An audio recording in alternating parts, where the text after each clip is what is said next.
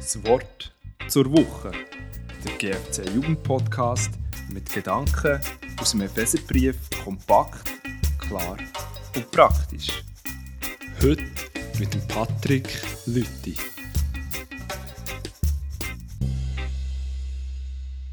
Hast du dich auch schon gefragt, wieso jemand etwas macht, was du nicht verstehst?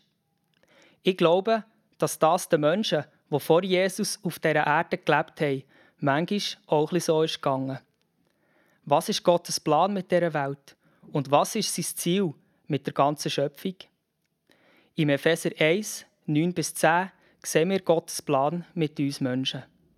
Dort steht, sein Plan für diese Welt war bis dahin verborgen, doch nun hat er ihn uns gezeigt.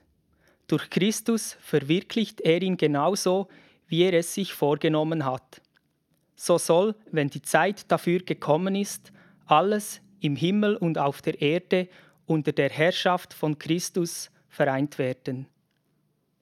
Ich bin so dankbar, dass wir heute die ganze Bibel lesen können und mehr über Gott und seinen Plan dürfen erfahren als die Menschen, die vor Jesus gelebt haben.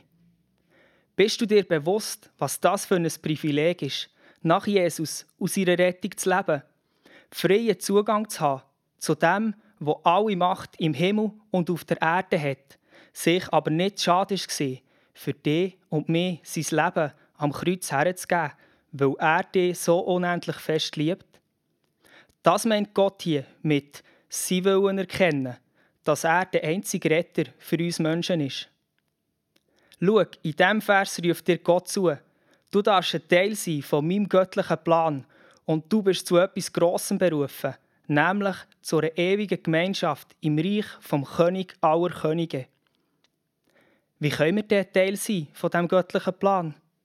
Indem wir Jesus als unser ganz persönliches Geschenk annehmen. Er soll das Wichtigste sein in unserem Leben. An ihm wollen wir uns orientieren und immer mehr erkennen, was er für uns am Kreuz hat. Darum wollte ich dich fragen, kannst du über dein Leben aussprechen, Jesus ist das Wichtigste in meinem Leben.